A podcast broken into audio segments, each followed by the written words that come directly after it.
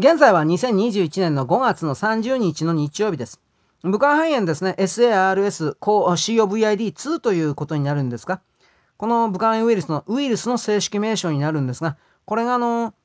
どう考えても人工的に作られた研究所の操作によって作られたこれに関しては合理的な疑いが余地がないというふうな、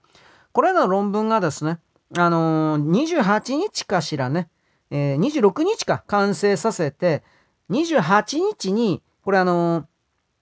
科学誌にね、掲載される予定というふうな、これ報道で28日になってますから、もう多分これはされているのでしょう。世界にこれは出ているのだと思うのですが、もちろんこれはあの英文なので私はまだ読んでないから知りませんけれども、イギリスのですね、アンガス教授とノルウェーのバーガー教授、まあ、アンガス教授というのは、あの、エイズワクチンを開発したことで有名です。世界初の。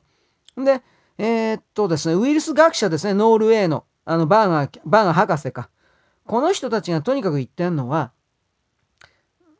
ウイルスにおける、まあ、あの、遺伝子の配列あるんですが、基本的には、これらっていうのは、プラスの電荷を帯びているそうです。私これ初めて知ったけど。プラスの電荷を帯びたアミノ酸が表面にあって、それが人間の体内の細胞にあるマイナスをですね、求めてさまよい、そしてかっちゃりとくっつくというか、なんかそういうイメージだそうです。だけれども、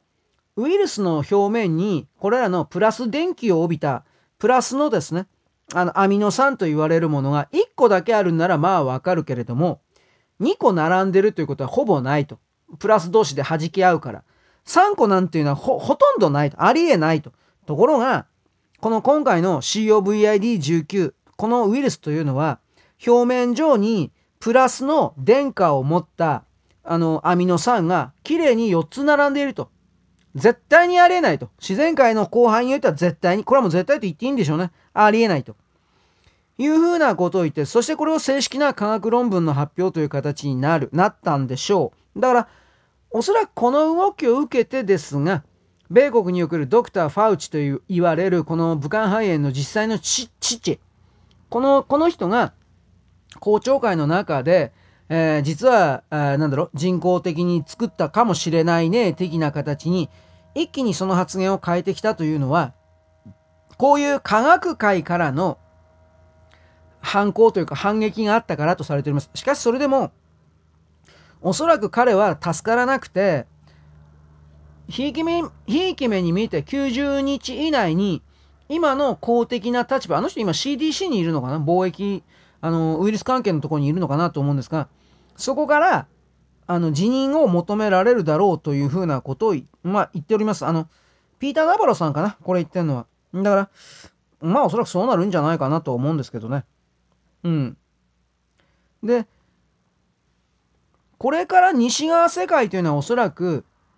中国、中国共産党、まあ、中国なるもの全部ですね。これに対しての反撃の構えを強めていくと思います。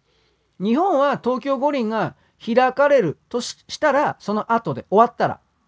開かれなかったらすぐに、この反中国の動きに加わっていくと思います。日本の中でもこれ、これだけの経済のですね、失策、失墜、墜落、そしてたくさんの死者を出している。西側世界の白人領域はもっと出している。こういうことに対して国家的落とし前をつけなくてはいけないというのは当たり前のことです。で何よりも、何度も言いますけど、中国の軍隊、人民解放軍そのものが、自分たちが作った、まあ、生物兵器であり、それを研究者が漏洩させたんだというふうなことを自分たちが自分のホームページで、サイトで言っているのに、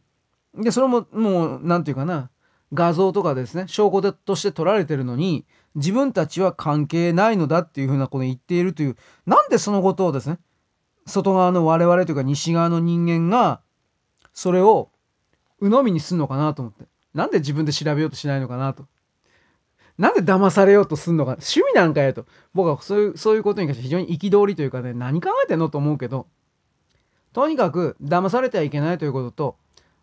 中国がどちらにしろ今の状況を跳ねのけるために、さらにこの反対中国と言っているような地域に武漢肺炎のウイルスの新型をばらまくでしょう。混乱を拡大させることしか彼らに生きの生き延びる道はないし、混乱を拡大させている間に戦争準備を整えるという計画が間違いなくあるので、これから西側世界の中で、これら、こうした変異型が、どれだけ3密を守っていても、マスクをしていても、人々が集まらなくても、発生するということが、不思議な現象がきっと起きるでしょう。で、そこから人々は凍結乾燥粉末ウイルスというものの存在に気づかなくてはいけないが、そこにまで至れるかどうか、これは私はわからない。だけれども、ここで気づかない人は、まあ、ある意味、いろんな意味でちょっとここで終わりなのか、この、その人たちの旅は終わりなのかなと、私はこんなひどいことまで考えております。いろいろとあなたはあなたの世界認識をしてください。よろしく。ごきげんよう。